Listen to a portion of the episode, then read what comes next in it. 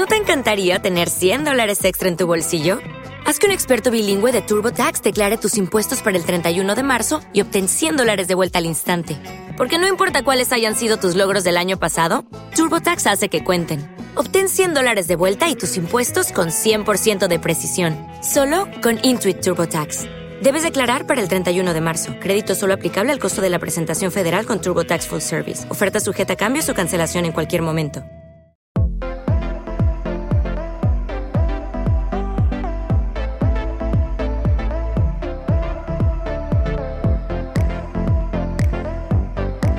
Hola, soy Laura Santamaría y estás escuchando Moda se escribe con ñ.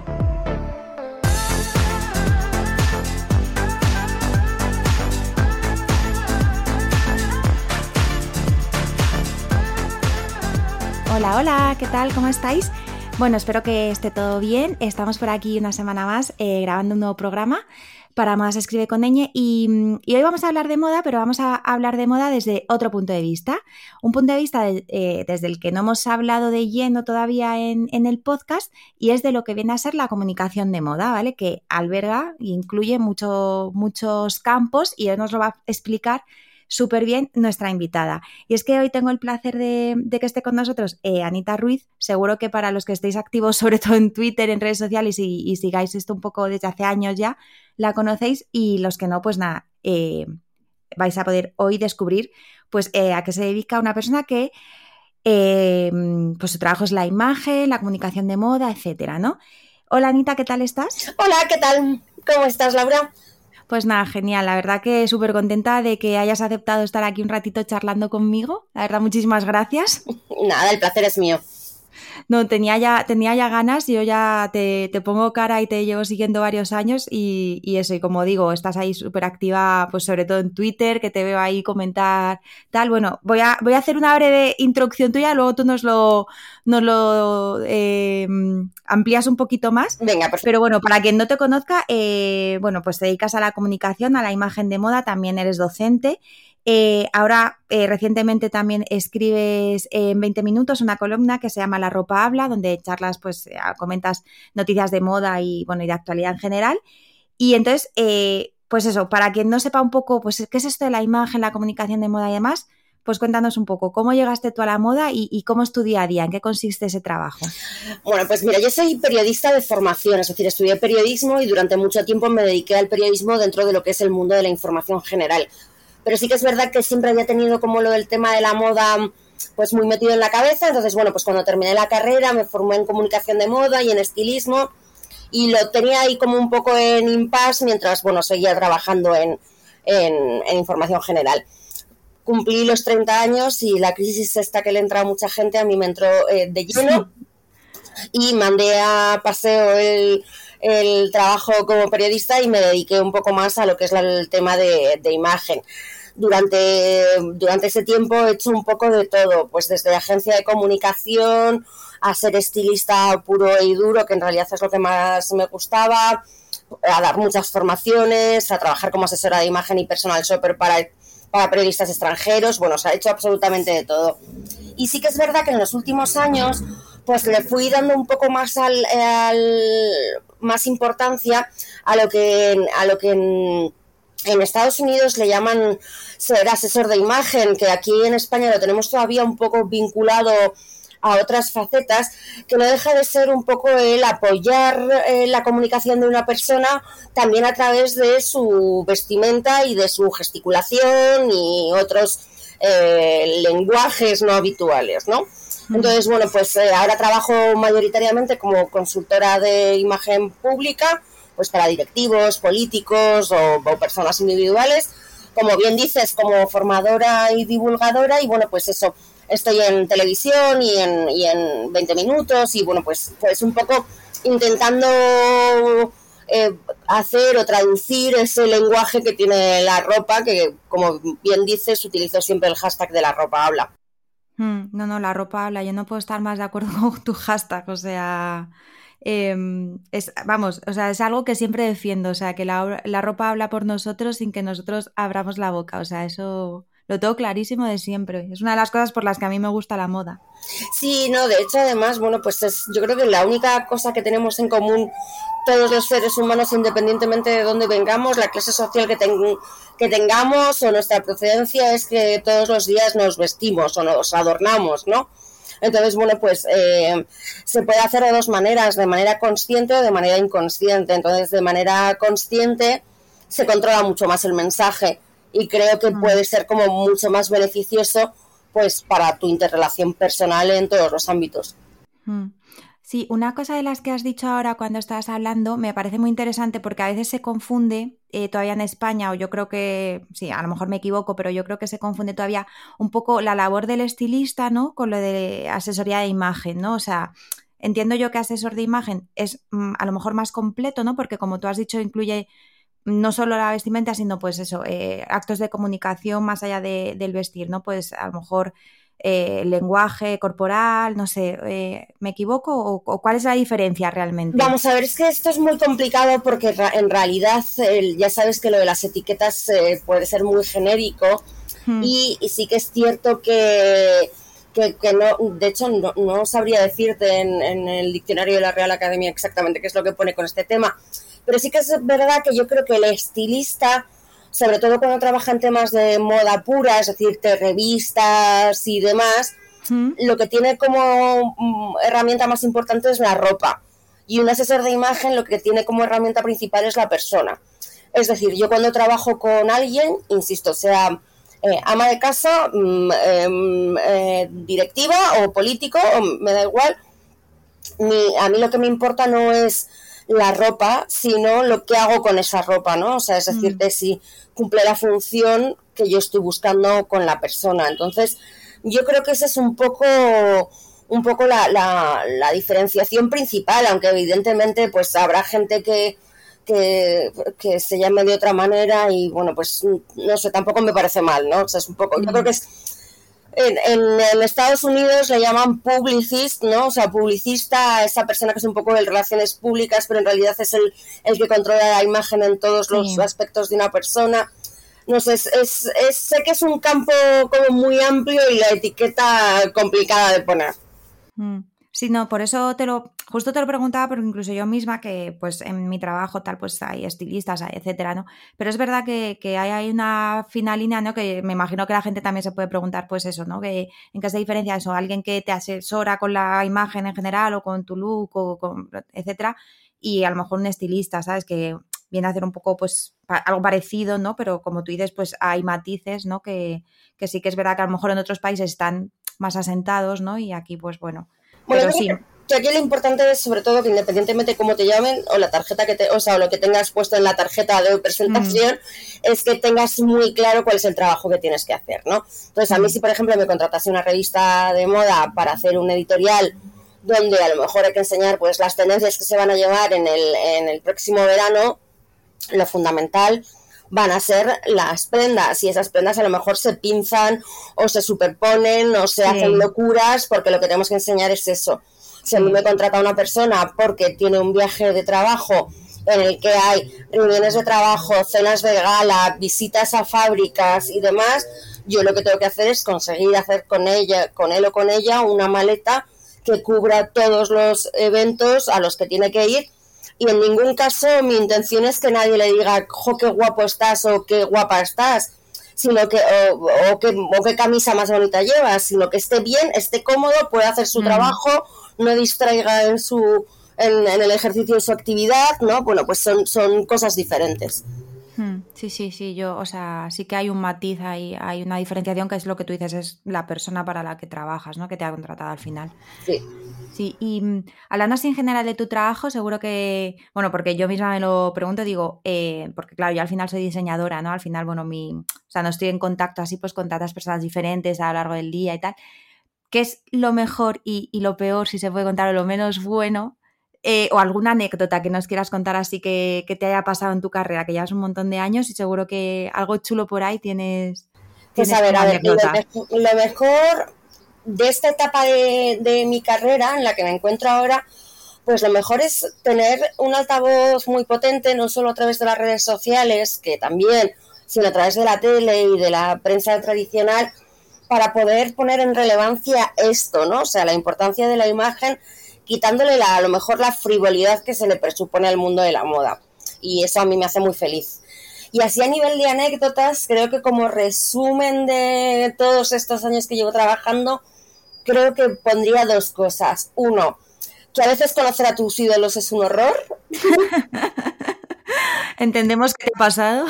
Sí, y luego, y luego que, que, el trabajo es cero glamuroso en líneas generales, ¿no? Entonces, pues me ha pasado muchas veces que me he encontrado con niñas estudiando, recién licenciadas, y digo niñas porque generalmente son mujeres, eh, que se piensan que, que, trabajar en esto es vivir en una columna de Carrie Bradshaw, ¿no? Y no tiene nada que ver.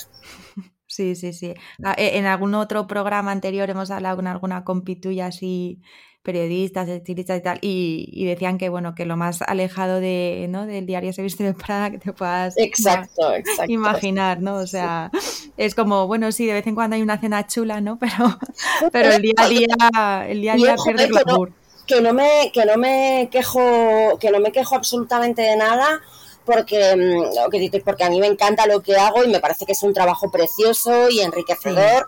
Y lo que dices tú, conoces a un montón de gente muy diversa, ¿no? Pero, por ejemplo, el otro día me reía mucho con una amiga, y esto es una anécdota como súper personal, pero te vas a hacer una idea. Me reía mucho con una amiga y me decía, jo, que no se te suba ahora a la cabeza que te están llamando tanto de la tele y tal. Digo, pero vamos a ver, ¿cómo se me va a subir a la cabeza si yo salgo de la tele monísima, maquilladísima y todo lo que quieras y me cojo un metro para volverme a mi casa? Porque es imposible, este, este trabajo no es, o sea, no es, no es ese, pues eso, ese glamour que se le presupone. Que, que, ojo, eh, que luego es lo que dices, tiene, pues tiene momentos estupendos. A mí, por ejemplo, me parece un lujo y el, el mayor de los glamours el hecho de por ejemplo, poder ver de cerca colecciones de ropa que a lo mejor no me podría permitir en la vida, o, entrevistar o pasar tiempo con gente con mentes creativas maravillosas. O sea, para mm. mí eso es glamour puro, aunque tenga que ir en deportivas todo el día porque voy de un lado para otro corriendo. Hmm, sí, sí, no, sobre todo el punto este de, pues eso, ver colecciones, ver prendas, ¿no? Incluso hasta llegarlas a tocar. Exacto. Es esto en la vida, ¿sabes? Si no, o sea, Sí, no, no, ahí, ahí te, envidio incluso. Envidia sana, pero te envidio. Lo, acepto.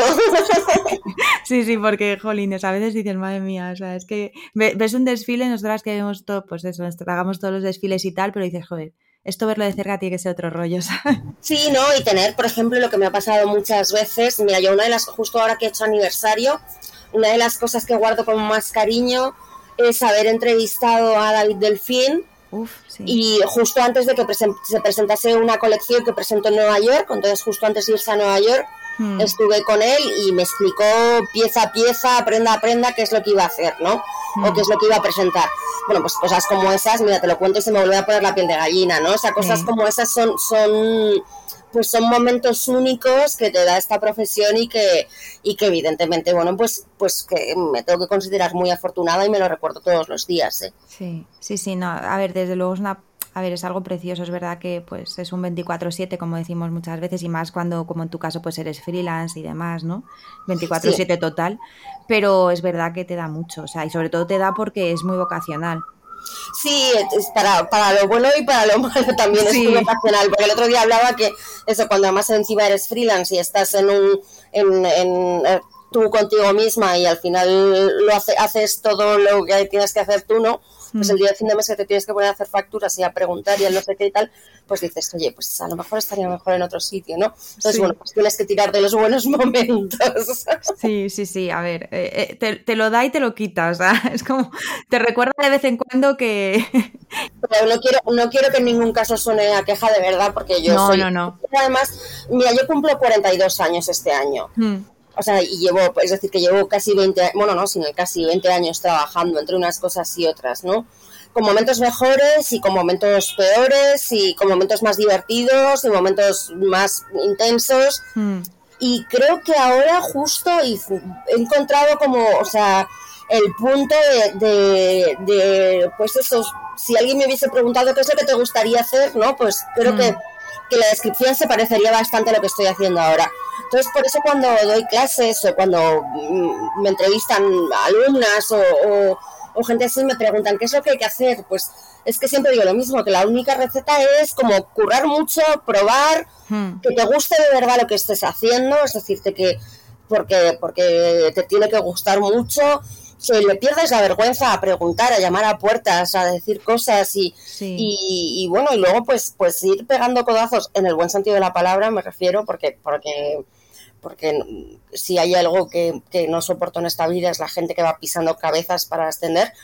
Em, pero sí ir, ir, haciéndote hueco poco a poco, porque es verdad que esto no es una ingeniería en la que vas ascendiendo naturalmente, ¿no? Esto es otra cosa. Hmm, sí, sí, no, totalmente. O sea, al final, pues es eso, es, sacrificio, pero bueno, recompensado. Al final, pues es como sarna con gusto no pica, ¿no? O sea, mírame a mí, cuando has dicho lo de llamar a puertas sin tener vergüenza, mírame a mí, ¿sabes? Que por ejemplo, te he escrito a ti, que no te conocía. Hola, Anita. ¿Sabes? O sea. Pero bueno, es lo, que, es lo que hay que hacer. Y de hecho, Laura, yo esto es una cosa, y, no creo, creo que no querías llevar la entrevista por aquí, pero, pero perdóname, porque siempre cuando. Que ahora es algo que yo repito muchísimo, ¿no? Cuando yo terminé la carrera, o había hecho prácticas en, mm. en, el periódico de la facultad o en las cuatro cositas que te dejaban, o prácticamente salíamos todos con una tabla rasa muy parecida, ¿no? Mm. Ahora, sobre todo dentro de la comunicación y más en la comunicación de moda, o sea, yo sí tengo que contratar a alguien o coger una becaria y me llega a mis manos alguien que no ha hecho nada, o sea, no, no, no lo quiero cerca, me lo quiero cerca en el sentido porque ahora o sea, que te puedes crearte tu propio, o sea, o simplemente a través de Instagram, hmm. el, el, tener tus moodboards personales, tus análisis de colecciones, tus, o sea, lo que quieras. O sea, ahora tenemos una manera fantástica de expresarnos sin necesidad de intermediación de terceros, ¿no? Hmm. Entonces, eso da unas posibilidades para esta profesión absolutamente brutales que mi generación no tuvo en su momento. Sí, sí, completamente. O sea, yo, por ejemplo, es eso que, pues sí, a lo mejor hace eso 10 años o no sé cuánto, pues por ejemplo, este podcast que, que es algo que yo he hecho porque me gusta hablar de moda y bueno, pues al final, ¿sabes? Como que que sí, que yo dedico pues eso casi todo mi día a mi trabajo como diseñadora, pero es verdad que luego pues me apetecía que, no sé, que también que se hable de moda pues desde otros puntos de vista y, me parece enriquecedor. Entonces pues es verdad que es, ahora mismo hay una tecnología y unas ventanas que, antes no teníamos, o sea, es, obvio. O sea, sí, sí que es verdad. Y, y Anita, te iba a preguntar, esto es una pregunta complicada porque a la moda, a la moda siempre se le, bueno, es complicada para mí, ¿vale? A la moda siempre se le tacha pues de, pues eso, ser algo muy frívolo, bla, bla. Eso ya lo, sabemos todos y más los que nos dedicamos a esto. Pero si tú me tuvieras que decir qué es para ti la moda, o sea, ya sé que es algo que te encanta y tal, pero, pero tú lo, ves desde esa, ¿entiendes la, que la gente lo vea desde ese prisma o no sé? Es que sabes qué pasa, que igual que, que te decía antes, a ver, si hablamos estrictamente de qué es la moda, que es una sucesión de tendencias, ¿no? Sí. Este tipo pues eh, puede resultar frívolo y entiendo que se pueda, o sea, que pueda resultar frívolo si lo vemos desde un, prisma eh, consumista, a lo mm. mejor, ¿no? Pero luego eh, tiene dos vertientes que son todo menos frívolo por un lado, em, la parte económica, sin más, es decir, es una industria que mueve miles de millones de euros o de dólares en todo el mundo, por lo cual es algo que no es frívolo, es decir, es, es punto. Y luego tiene una, una, simbolización sociocultural o sociohistórica muy importante. Hmm. Es decir, que es la representación de una época y como digo, es algo que hacemos todas las mañanas. Esa gente que dice que no sigue la moda, o que pasa de la moda, al final es la que más sigue las tendencias, porque como compra lo que hay, pues no, investiga qué es lo que se está poniendo, ¿no? Sí. Sí, sí, o, al final también no deja de dar un mensaje, con ese mensaje no deja de dar un mensaje. Exacto, justo todo el rato. Entonces, eh, me parece que, que el tildar así en genérico esto como una frivolidad es de un desconocimiento tal hmm que, es como decir, el, el, cine es frívolo. Pues no sé, a lo mejor mm, las alfombras rojas y los Oscars mm, pueden resultarte frívolos, hmm. pero lo que es el cine no deja de ser una industria que, mueve eh, muchísimo dinero y que entretiene a muchísima gente y que, y que forma parte de nuestra, de nuestra entidad sociocultural, bueno, pues es que la moda es lo mismo, ¿no? Mm, sí, sí, o sea, al final el cine podríamos tildarlo de te inventas una peli, nunca mejor dicho, y nos la vendes, o sea, ¿no? Pero nuestra realidad, o sea, es como te has inventado un cuento, ¿no? Y, o sea, que, que puestos así. Mira, Tiba, ya que me sacas lo de las alfombras rojas, el otro día estaba leyendo que, que, escribiste sobre esto en tu columna de La ropa habla. Y, mm, y hablabas un poco del, del, momento de alfombra roja, que, que, a lo mejor pues era eso, un momento frívolo y tal, pero como que, que tú también lo veías como oh, pues una evasión necesaria, ¿no? Si no me equivoco. O sea, eh, tenemos que tomarnos entonces eh, las alfombras rojas como, como algo que, bueno, tras una pandemia, etcétera, digo las alfombras rojas como elemento que puede eh, se, sí. eh, generalizar, ¿no? Pues eh, esa evasión que a veces todos necesitamos de, mira, sí, pero también necesito ver cosas bonitas. O, o a lo mejor estamos frivolizando demasiado con, con esto y, y, no deberíamos ir por aquí como sociedad, no lo sé. Mira, yo creo que, que la vida es un, o sea, parte necesaria de la vida es un espectáculo y es lo que dices tú, la parte de frivolizar hablaba al respecto de esto mm, por, por la semana de, del cine de, de, cine de Cannes, de, de, sí. que, que, todas las alfombras rojas que como más hay todos los días, pues es una semana divertidísima. Y entonces, bueno, pues yo, para mi gusto es, es eso, o sea, a mí sentarme delante del ordenador a ver mmm, fotos de hombres y mujeres elegantísimos, con unas sonrisas perfectas, saludando, pues me va de, de, hmm. de, los problemas que pueda tener por otro lado. Pues igual que hay otros que le gustan matar marcianitos, no sé. Sí. Eso, es como, eso también ya lo, lo, lo, lo, considero una parte como de, de gusto personal. Hmm. Entonces, es que, es que es muy peligroso solo hablar de, de frivolidad dentro de este mundo, ¿no? Entonces, sí que es cierto que, bueno, pues que las alfombras rojas son, son, bueno, pues son parte del divertimento social que tenemos todos y que, bueno, que, y que insisto, y que encima ponen en movimiento eh, una industria de muchos millones de, hmm. de dólares o de euros, como prefiramos hablar. Entonces, no sé, es como... Estamos en una época que criticamos todos y a, la, a todo y a la vez nos ofendemos por todo Sí. Entonces, es como, como me parece todo como complicadísimo. Y insisto, y más complicado me parece encima para la gente que se expone a todo, ¿no? Porque, porque antes eh, la gente hacía una cosa, se veía 10 minutos y se olvidaba fácilmente, mm. ¿no?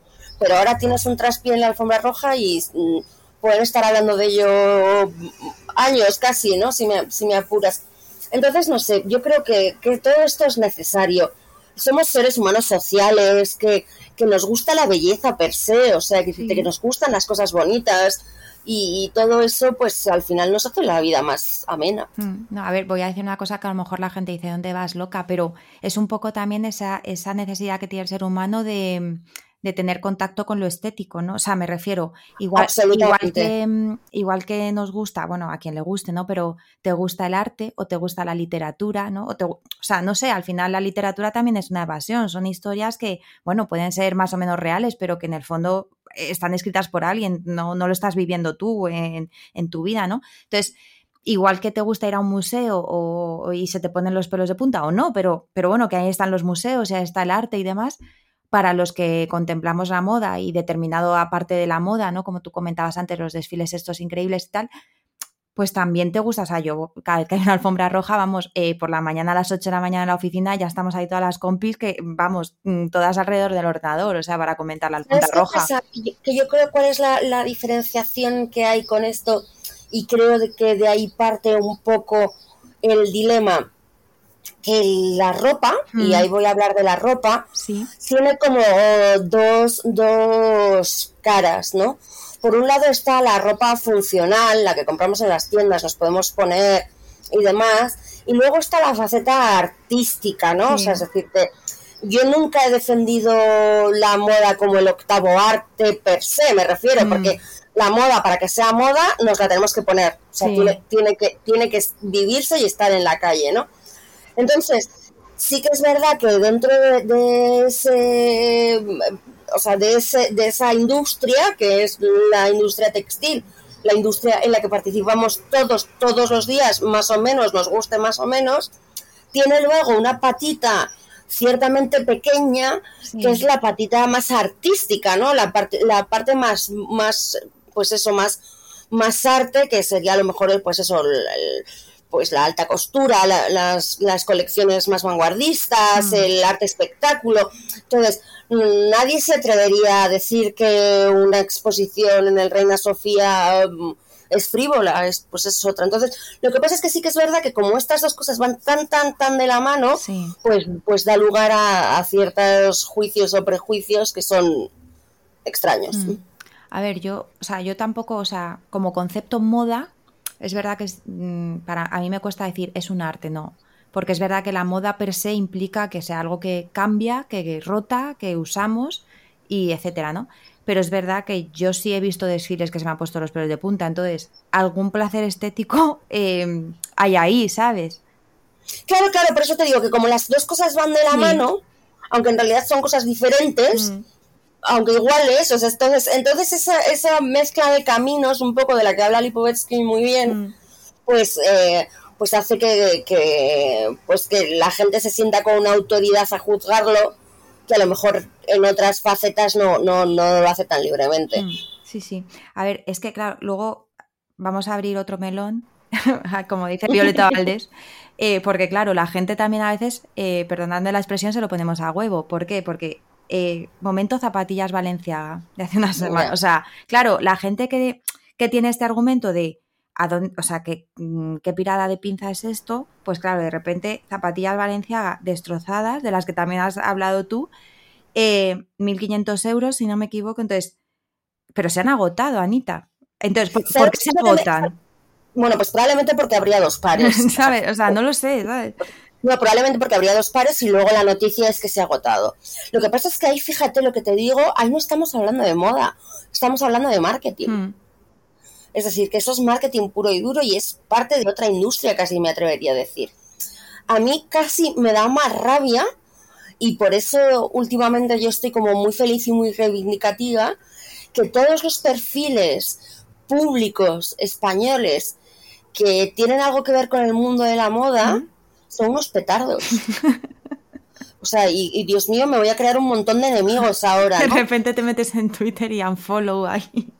Sí, pero, pero me entiendes lo que te digo, ¿no? es decir, que, ojo, que son, que, que, me parecen fenomenal y divertidísimos y que tienen su función y que no, o sea, que, y, y, que, y que ellos han triunfado, de hecho, y por algo será, ¿no?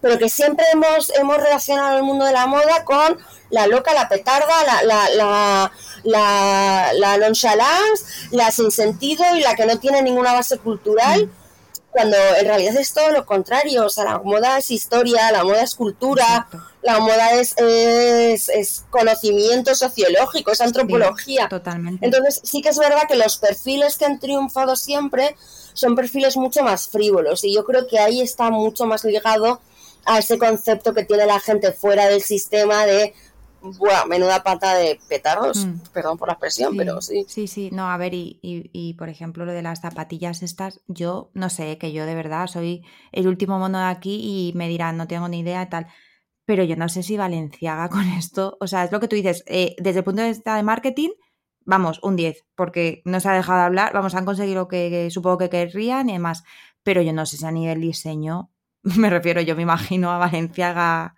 bueno, Valenciaga, muere, Valenciaga, muere. Valenciaga se muere, o sea, se levanta y se vuelve a morir. Pero lo que pasa es que en este caso, mira, te voy a poner dos puntos de comparación muy similares, ¿vale? Mm. Eh, Fortuny y Valenciaga. Dos diseñadores españoles, españoles prácticamente coetáneos, además, ¿vale? Valenciaga se muere, no debía llevarse muy allá con su familia, mm. Por lo cual sus herederos, que son sobrinos y demás, lo primero que hacen es vender la marca, a mí que me den dinerito y me olvido oh, totalmente de este asunto. Y la marca va primero a comprar unos alemanes, luego entran un concurso y termina cayendo en el grupo Gucci, que ahora es el grupo Kering. Y bueno, pues después de darle varias vueltas a la marca, con, eh, contrata de más y, y este tipo pues mm, le da una vuelta total a una cosa que podría llamarse Valenciaga o llamarse punto pelota. que, ya el nombre es absolutamente em, eh, residual en el concepto de lo que es la tendencia, ¿vale? Y por otro lado, bueno, y entonces, es más, tan es así que la Fundación Valenciaga y el Museo Valenciaga se crean mucho más tarde mm. por gente que no es directamente familiar para un poco intentar conservar el legado de Cristóbal Valenciaga que no se iba a conservar por parte de los propietarios de la marca. Y luego por el otro lado tenemos a Fortuny, que Fortuny se muere y su mujer de lo que se encarga es de perpetuar el legado de Fortuny. Mm. Es decir, Fortuny a día de hoy no existe como marca. Existe la Fundación Mariano Fortuny con el Palacio Fortuny en Venecia, que es un espectáculo. Existe una fundación que ha estado investigando además todas las técnicas de desarrollo textil. Mm que, ha habido en, que, o sea, que, el maestro creó, investigó y, tuvo, que ha conservado todas las colecciones que él mismo hizo de tejidos y, vestuario em, de todo el mundo. Y entonces, bueno, pues ahora mismo Fortuny es como la entidad absoluta del, del diseño textil y, y, del arte y de lo demás, y Valenciaga es un producto de marketing. Sí. Entonces, son dos maneras de llevar el futuro de una persona cuando se ha muerto. Sí. Que, una es mejor que la otra, pues hay cada uno lo que le parezca mejor o peor. O sea, no, no es una cuestión de juzgar, sino una cuestión de, de cómo se pueden hacer las cosas en un mundo en el que un nombre personal se convierte en una marca. Sí, lo que, lo que pasa que sí que es verdad que hay ejemplos de otras marcas que, bueno, fallecida la persona que, que la crea o que la lleva además, sí que intentan un poco eh, no perder la esencia, recuperar archivos, etcétera, ¿no? Un poco tal. Y sí que, por ejemplo, con los últimos desfiles de Valenciaga, em, sí que ya he leído varios artículos pues criticando un poco que, es eso lo que tú dices, que puede ser Valenciaga o cualquier otra cosa, ¿no? Y que encima es eso, que yo creo que ya mucha gente ni siquiera tendrá en su mente pues que Valenciaga era España, o sea, ni siquiera a lo mejor ni lo vincula, ¿sabes? Estoy convencida que los chavales de 20 años que se corren sudaderas a mil pavos donde pone Valenciaga no saben quién era Cristóbal Valenciaga. Vamos, pongo, la mano en el mm. fuego. Y que coste que a mí, eh, Demma, o sea, el director creativo a mí me encanta, o sea, y cuando hace su marca y hace Betbands y tal, o sea, a mí como mente creativa me encanta, pero es verdad que que estas últimas cositas de Valenciaga me tienen un poquito despistado. Sí, a mí también, ¿eh? y he escrito mucho sobre ello y me ha ardido mucho la sangre. Lo que pasa es que yo creo que después de escribir y de que me ardiese la sangre, he entrado ahí un poco en el, en el, en el momento zen de ole sus narices por el movimiento de marketing mm. y pensemos en Valenciaga como Cristóbal Valenciaga y no como Valenciaga seca, ¿sabes? y y ya está. Porque claro, evidentemente yo tengo una, siempre tengo una mm, pelea cariñosa con una buena amiga, Estefanía García, una persona también muy vinculada a este mundo, Que, que estamos muy de acuerdo en casi todo y ella dice, y en esto no, ¿no? Porque siempre dice que que a Valenciaga esto le hubiese divertido y yo siempre digo, pero ¿cómo le va a divertir esto a un señor que era un engreído y que, que cuando se puso a hacer el pretaporte dijo que qué narices, o sea, ¿cómo le va a no, o sea, yo no lo puedo entender, ¿no? Ella, ella tiene otra teoría, entonces por eso esto es una cosa como que es muy opinable. Mm. Sí, a ver, nunca lo sabremos. O sea, yo sí que creo que, bueno, que su rollo era otro, ¿no? Y él era además un estudioso del patronaje. O sea, yo creo que él iba por una cosa más, sí, más exclusiva y demás. Pero bueno, no lo sé, tampoco tampoco lo sabremos nunca, ¿sabes? A lo mejor sí, yo qué sé. o sea, a lo mejor de repente, pues si hoy tuviera 80 años o tal, pues a lo mejor decía, pues me divierto ya, ¿sabes? No, no lo sé. Pero bueno, lo que, es, lo que hay que diferenciar también es, en esas ramas de las que hablábamos, también es el marketing, ¿no? O sea, porque a día de hoy, no solo en la moda, también en el arte, en la televisión, en otros muchos campos, el marketing es la herramienta fundamental para que las cosas funcionen independientemente de lo que sea el producto. Hmm, sí, sí, no, o sea, y, además que hay, pues e, es un ejemplo de campaña súper potente, o sea, eso, eso no hay duda, pero bueno, genial, o sea. Mira, y te quería, Anita, sacar así otro tema un poco polémico, ¿vale?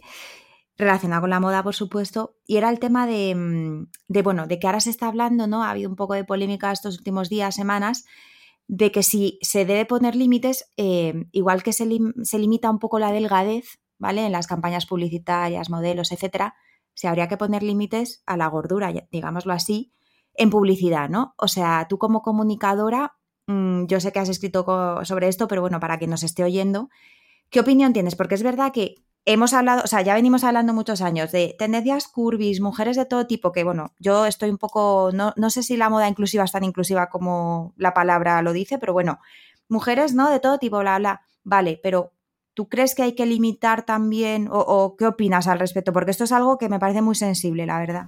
Pues mira, es, yo creo que es muy sensible y, mi opinión es una opinión que está todavía en formación, mm. ¿vale? Es decir, yo me cuido mucho de, ser muy asertiva en, este, en este tema porque todavía necesito recabar más información, pero, pero igual que pero igual que yo no creo en las en las prohibiciones mm, como concepto, prefiero eh, la educación o la o la mm, o la autorregulación lógica, es decirte, a mí una mujer eh, cadavérica de delgada, con unas ojeras hasta el suelo, con una ropa, una, un vestido que lleva encima, que casi mm, eh, el vestido va andando más que ella, no me parece estético.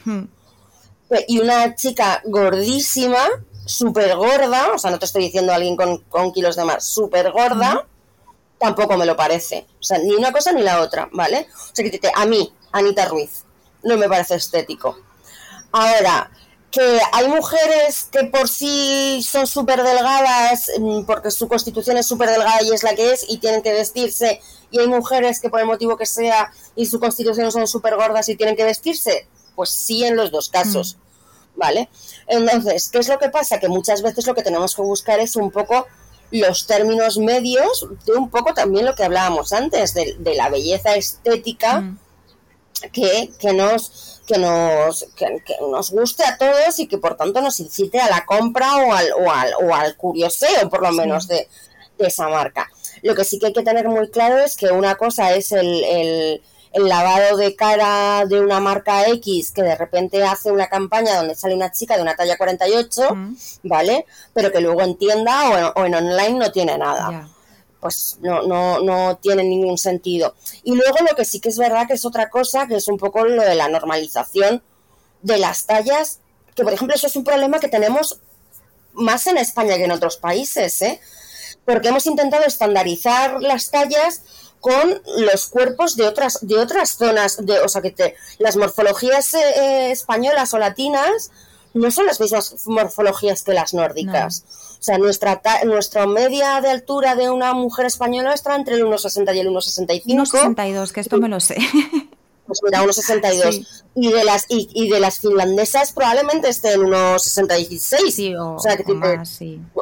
Por ahí. Entonces, me refiero, pues como al final se queda todo para todo el mundo, pues pueden más unos que otros. Entonces, eh, tú esto lo sabrás mejor que yo porque no tengo datos recientes, pero estoy convencida que el porcentaje de, de venta de tallas 44 es mucho mayor que el de tallas 36. Hmm. El problema es que no siempre todas las marcas ni siquiera llegan a una 44, ¿sabes?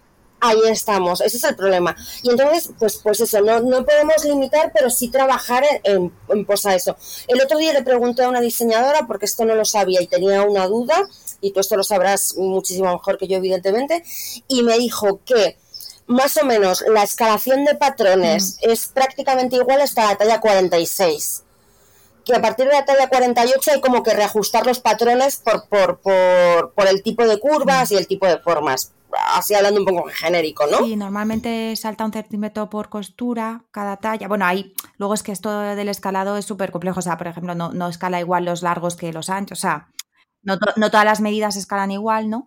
Obviamente la, la, manga, el largo de manga, etcétera. Pero sí, más o menos, pues centímetro por, por mm, centímetro de costura, ¿sabes? Eh, y es verdad que yo, bueno, muy brevemente, unos mesecitos solo, pero hice talla grande. Y cuando digo talla grande es que es una, la base es una 50 y ahí sí que es verdad que ya hay unas eh, pues características muy específicas del cuerpo de la mujer, yo hice mujer en concreto, mm, que, es verdad que no las tiene una talla más pequeña, ¿no? Pues ya incluso el diseño, el propio diseño, se tiene que adaptar más, bueno, pues a, sacar favorecidas ciertas partes y a, bueno, disimular otras partes, que es lo que al final la clienta quiere, ¿no? Pero sí que es verdad que, que hay un poco, es, es, un, es un hándicap ahí, ¿eh? O sea, Es verdad que... Entonces, claro, entonces todo eso, pues volvemos otra vez a tener que meterlo en la misma coctelera, ¿no? O sea, la coctelera de la tendencia, la coctelera del precio, la coctelera del marketing, la coctel... O sea, entonces es muy complicado. Entonces, a mí prohibir pues es que yo creo que las cosas se regulan por su propio por su propio mm. ser es decir la temporada pasada ahora mismo no me acuerdo el diseñador volvió a intentar sacar mujeres ultra delgadas y fue como un poco chico pero dónde vas no o sea es como si es que ya no queda ni, ni bonito no a ver yo creo que es que hemos bueno eh, teníamos como veníamos de unos años pues a de los 2000 bla bla que veníamos a lo mejor de, de unas figuras sobre la pasarela unas mm, pues incluso ya no solo del gas, pues andrógena, o sea, como pues eso, que casi eran con, respeto, ¿no? Pero casi pues lo que tú dices, con muchas ojeras, casi famélicas, o sea, unos cuerpos que realmente podrían estar sanos, yo no lo juzgo ni lo dudo, pero la imagen que daba era un poco preocupante y alarmante. Y claro, ahora el debate se ha traducido, ¿no? O se ha trasladado en decir, bueno, pues si limitamos un poco que no haya una imagen de enfermedad, vamos a decir, eh, de extrema delgadez, eh, pues a lo mejor tampoco una imagen de extrema gordura, que yo, yo honestamente creo que la imagen de extrema gordura no se da eh, en la moda a día de hoy. O sea, yo creo que, no se da. O sea, hay chicas, por supuesto, que ahora hacen campañas y eh, desfiles y demás de talla grande, pero para mí es una talla grande que no, no es obesidad mórbida. O sea, es que no lo sé qué enfermedades pueden estar relacionadas con, con una obesidad acelerada, ¿sabes? Pero eh, bueno, pues yo, mi opinión, dentro de que, como tú dices, es una cosa que tampoco tengo muy claro, es que lo que no hay que mostrar es enfermedad. O sea, no hay que vincular la moda ni ninguna otra cosa a una imagen enferma, sea por lo que sea, ¿sabes? En el sentido de dar un mensaje de que hay que cuidar el cuerpo, hay que tener una vida saludable, hay que, bueno, pues cuidarnos dentro de cada uno, nuestra constitución y demás,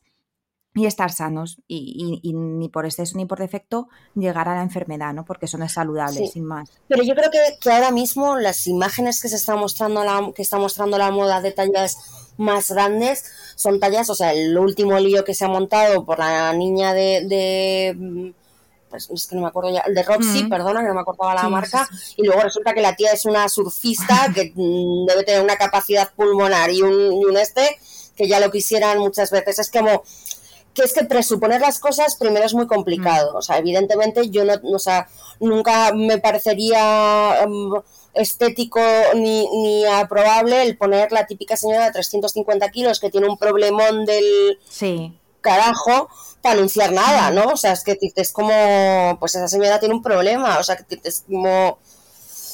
Entonces, yo no creo que el poner a una chica de una talla 50 en una publicación eh, estés fomentando nada. Mm. porque incluso la gente que tiene que luchar, o sea, yo, yo llevo toda mi vida a dieta, o sea, que decirte, soy una persona con tendencia a engordar y llevo, o sea, si yo comiese todo lo que quiero comer, o sea, no entraría por las puertas. Entonces, me tengo que cuidar mucho, tengo que cuidar mucho en mi alimentación y tengo que hacer. Entonces, eh, claro, es una gozada el saber que que, hay, que no estoy, que no estoy sola, que hay gente como yo mm. y que nos podemos vestir bien, ¿no? Mm. Entonces, decirte, pues tenemos que tener mucho cuidado con, todo ese tipo de cosas. A ver, hay que tener cuidado porque es verdad que es lo que tú dices, juzgar además sin conocer. Yo, yo justo, ahora no, ahora, ahora soy una chica normal, pero he estado toda la vida súper delgada por constitución. O sea, al final, pues soy como mi madre, mi hermana, etcétera. Y, yo he sido siempre de, comer, comer, comer y, vamos, y no engordar ni un gramo ni aun queriendo, ¿vale?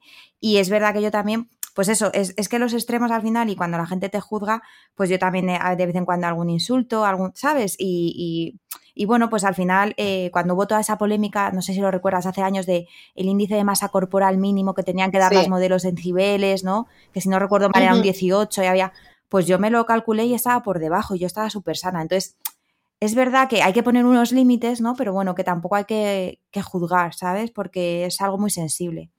¿Y sabes qué pasa? Yo creo que, Laura, con lo que tenemos, o, cuál es el resumen que yo le veo, o, en el que yo intento centrarme con todas estas cosas, ¿no? Es el utilizar el sentido común. Mm.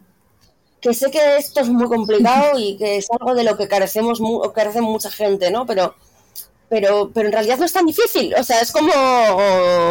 No es tan difícil. Mm, sí, no, no, o sea, es eso, que es lo que, lo que he intentado un poco decir antes, que bueno, pues no que mostremos imágenes saludables, que eso sí que es, bueno para, pues para, sobre todo pues para la gente joven que también lo ve, etcétera, ¿no? Para no crear más problemas de los que ya probablemente pueda haber, ¿no? Entonces, yo creo que dentro de ese baremo, eh, a mí yo estoy a favor de que, de que, bueno, pues que la publicidad, no solo en moda en general, porque se le critica mucho a la moda y ojo, mm, la tele, ojo, muchas otras cosas, que es que parece que la moda siempre, no, es que es la que da la imagen peligrosa de tal, problemas alimenticios, tal.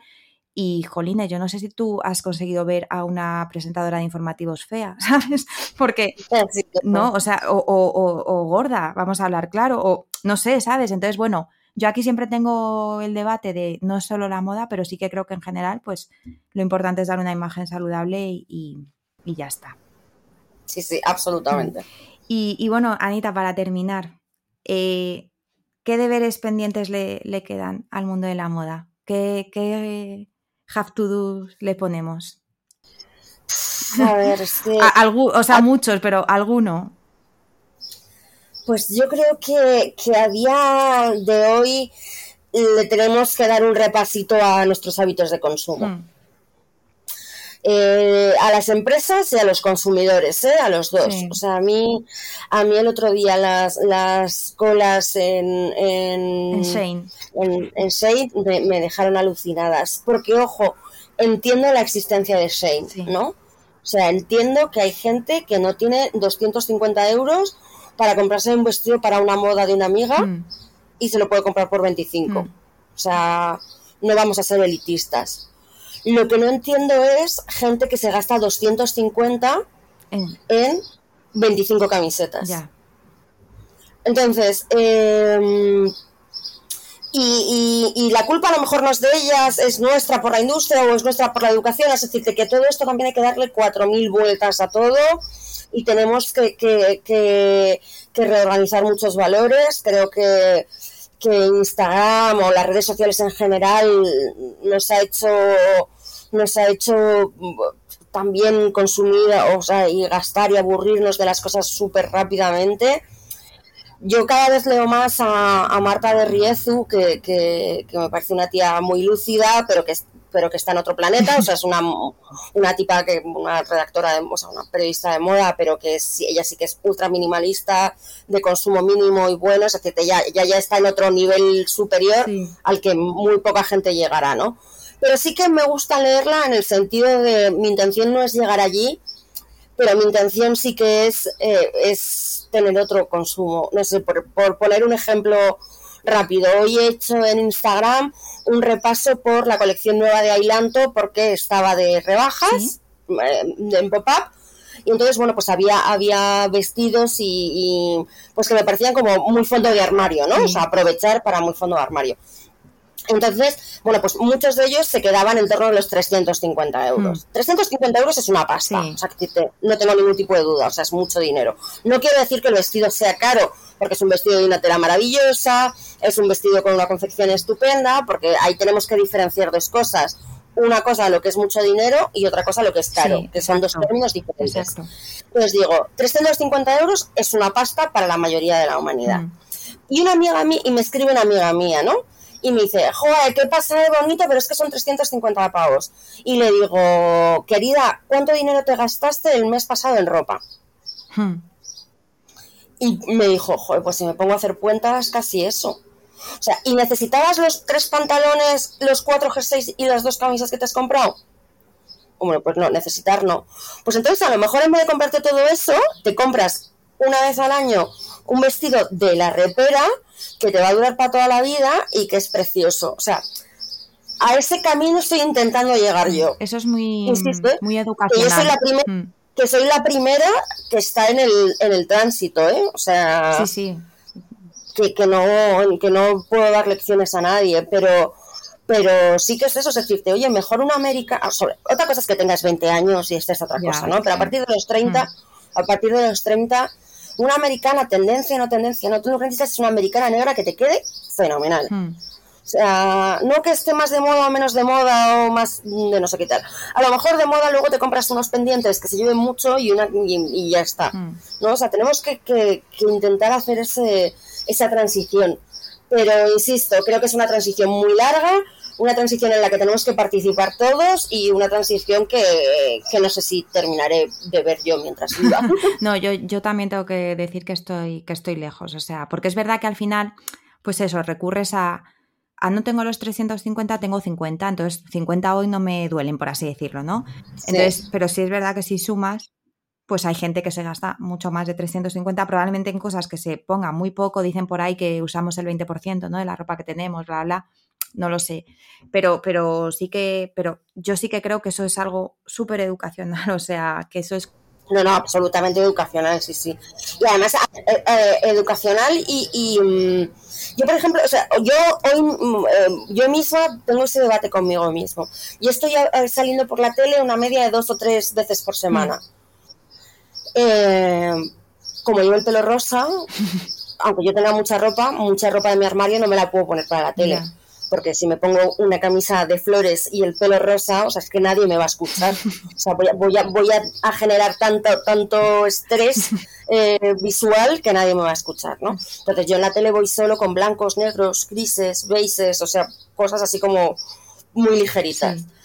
Em, ya me he puesto toda mi ropa en esos tonos. Entonces, eh, sí que es verdad que hay muchas marcas que me están echando una mano, entonces me dejan ropa, la devuelvo, es decir, que fenomenal con todo esto. Pero, por ejemplo, mañana vuelvo a ir a la tele, ah, se me ha acabado las cosas que me han dejado, no he, no, he llamado a nadie y tal. Digo, pero qué narices, o sea, me voy a volver a poner la misma camisa blanca que me puse hace dos semanas. Claro.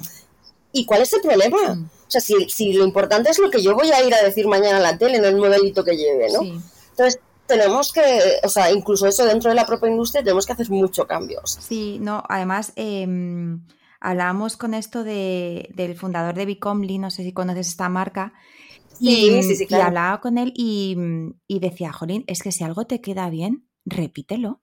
o sea, o sea, me refiero, él, él, tenía el concepto este de porque no puedo ir a la misma boda, ¿no? La, este, este momento mujeres eh, digo mujeres porque, bueno, pues se asocia a las mujeres tradicionalmente, ¿no? De, sí, porque los hombres van en traje y punto. Y, repiten el traje y no sabes ni cuál llevaba la vez pasada porque es el mismo, ¿no? Pero que las mujeres esta cosa de, ay, no, es que ya me puse esto para la boda de no sé quién y tal. Bueno, pero es que si te queda bien una camiseta, una camisa, un vestido de una boda, ¿por qué no lo repites? O sea, si es que te queda bien, pues ya que lo has comprado, úsalo. O sea, y, y me pareció súper guay hablar con él siempre lo recuerdo porque es un chico súper joven y tiene esta, esta, manera de pensar que me llamó mucho la atención. Porque no es normal, ¿sabes? Creo, creo, creo recordar que tiene 25 años y, y, no es tan habitual en esa franja de edad. Menos y, luego sobre todo, y luego sobre todo hay que tener otra cosa, que esto me lo ha dicho siempre mi padre, que, junto a lo de la diferenciación entre que algo sea mucho dinero y sea caro, que son dos términos diferentes. Mm el hecho del, del cost per use, ¿no? El costo por uso. Mm. Es decir, un vaquero que te cuesta 100 euros, pero te lo pones 100 veces, sí. te ha salido baratísimo. Un vaquero que te cuesta 10 euros y te lo pones una, te ha salido súper caro. Mm. Sí, sí. Sí, no, hay esto es algo que, tenemos que... Yo mañana, no sé cuándo emitiréis esto, por lo cual cuando lo emitáis ya voy a poderte pasar el link. Mañana precisamente en el consultorio de moda que tengo en Telemadrid voy a ir a hablar de ahora cómo aprovechar el cambio de armario para hacer un cambio de armario consciente, ¿no? Genial. Entonces, pues esta es una de las cosas que quiero poner en, en, en recalco y en remarque. Y ojo, ¿eh? Que soy consumista y quiero que la gente siga consumiendo. Sí, sí, porque si no, si no, nos vamos al paro, también te lo digo. que, esto no viene, esto no viene por ahí, ¿no? O sea, de hecho, es más, estoy muy a favor de la fabricación en países asiáticos. Mm. Ahora, eso sí, bajo estrictos controles de, calidad, mm. de, de, calidad de trabajo, me refiero, de calidad de condiciones laborales y, y de todo. Es decirte, el problema no es que fabriquemos en Bangladesh, porque si las fábricas se van de Bangladesh, en Bangladesh se van a morir de hambre. Mm. O sea, el problema es que en Bangladesh se fabrique como se fabrica. Mm.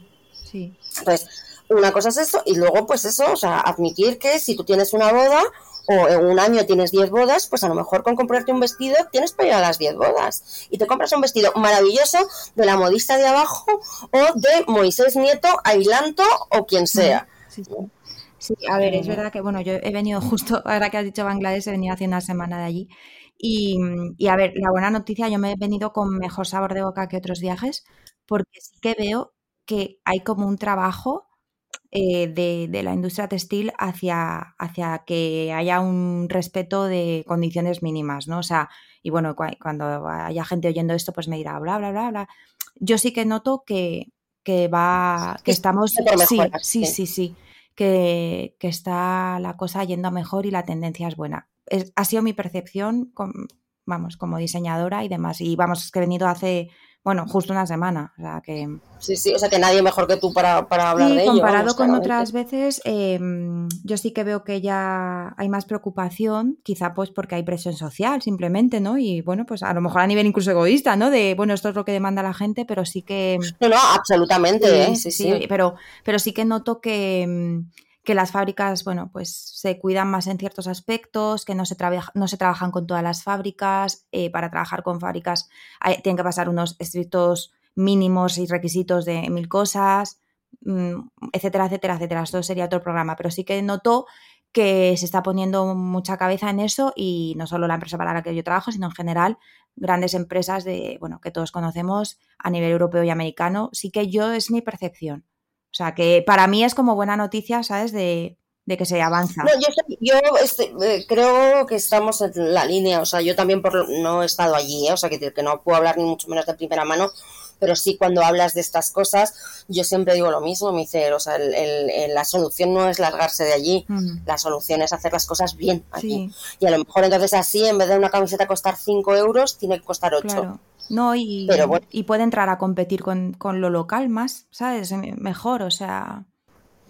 También es, lo que pasa es que Laura, con esto abrimos otro melón que podríamos... Melón melón. Yo el podcast este lo podría llamar el podcast de los melones. De los melones, Diego, digo, pero que podríamos estar hablando otra hora, ¿no? Es que yo creo que hay cosas que tampoco tienen que competir con lo local. Hmm. O sea, que decirte que, que, mm, que, hay cosas y cosas, ¿no? Ahora, eh, evidentemente, estoy ultra a favor del consumo de proximidad eh, todos, en todos los sentidos, ¿eh? O sea, decirte que no, no, no, no me malinterpretes ahí, pero, pero yo creo que tiene cabida todo. Siempre que todo esté bien hecho, o sea... Es que justo es eso, yo creo que hay que recuperar quizá el equilibrio que a lo mejor hemos perdido. O sea, yo tampoco estoy a favor de que no, yo qué sé, pues eso, solo te compres un pantalón al año o te lo tengas que comprar a la tienda de abajo. No, yo creo que es un equilibrio y, decir, bueno, yo tengo este presupuesto, cada uno el que tenga, y intentar eh, ponerle cabeza, ¿sabes? O sea, mm, yo creo que eso, en el medio está la virtud, ¿no? Como dicen. Entonces, otra vez el sentido común del que hablábamos. exacto, Bueno, Anita, yo, la verdad, llevamos una hora. Yo te invito a que si quieres dentro de un tiempo, unas semanas, unos meses, volvamos a charlar porque, como tú dices, eh, podríamos estar hablando aquí abriendo melones eh, pues otra hora más, o sea... Pues para mí un auténtico placer, has visto que me das cuerda y no sí, No, y yo tampoco, o sea, es que, es que es eso, una cosa te engancha a otra, te engancha a otra y, vamos... Eh, es lo bueno de cuando hablas de algo de lo que te apasiona, sí, o sea, no, y además el mundo de la moda tiene mucha chicha, o sea que... Vaya que sí. Pues nada, Anita, yo te quiero dar enormemente las gracias, la verdad. Eh, no, las gracias las doy yo. Pues porque me ha parecido una charla súper interesante. De hecho, ya te digo, si en algún momento quieres volver a, estar aquí un ratito conmigo, yo encantadísima de la vida. Y, nada, espero que te deseo lo mejor. Eh, bueno, cuando la gente esté escuchando esto, ya habrás ido a mañana a Telemadrid a, hablar de. Mira, estoy pensando, cuando lo publique, eh, si te parece, tú me pasas el programa y también lo comparto, ¿vale? Hemos hablado de ello, pues así la gente puede saber de, lo que estamos hablando. Como, decís los podcasters, os lo dejo en las notas del podcast. Genial. Perfecto. Pues yo soy, yo soy podcaster súper amateur, pero bueno. Eh, bueno, me parece que tenéis un mérito maravilloso. no, no, la verdad que yo estoy súper contenta. Además, el objetivo es hablar de moda y lo estamos cumpliendo, así que genial. Y, nada, pues nada, doy también las gracias a todos los que estáis ahí detrás, una semana más escuchándonos, espero que hayáis disfrutado muchísimo, igual que lo he hecho yo. Y nada, pues os invito a seguir a Anita, está en Twitter, en todas las redes sociales, a que sigáis su trabajo. Y, bueno, pues lo dicho, os dejaré su, su, programa, su colaboración en Telemadrid. Y pues nada, eh, os espero la semana que viene hablando de moda y pues siempre con mucha ñ. Un besito, chao.